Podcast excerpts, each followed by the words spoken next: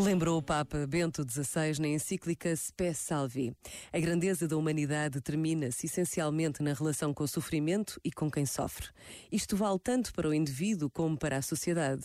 Uma sociedade que não consegue aceitar os que sofrem e não é capaz de contribuir mediante a compaixão para fazer com que o sofrimento seja compartilhado e assumido, mesmo interiormente, é uma sociedade cruel e desumana. Este momento está disponível em podcast no site e na app da RGF.